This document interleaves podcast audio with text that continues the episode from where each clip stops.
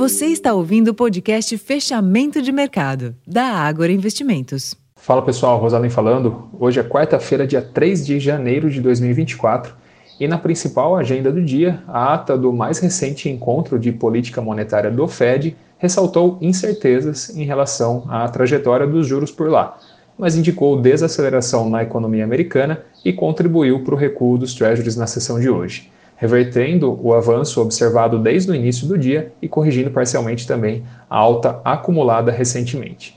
Apesar desse movimento técnico favorável, os índices de Nova York encerraram o dia no campo negativo, enquanto na Europa as bolsas fecharam em queda. Já o petróleo ganhou fôlego na sessão e avançou mais de 3% após a notícia de que um protesto fechou as operações de um importante campo petrolífero da Líbia além de um comunicado da OPEP+, reforçando o compromisso com a estabilidade deste mercado.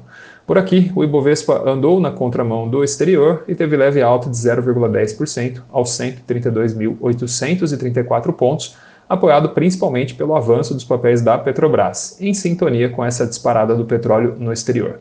Esse movimento, contudo, foi limitado pelo recuo das bolsas americanas e dos papéis da Vale, apesar da forte alta do minério de ferro nessa madrugada de 2,93%.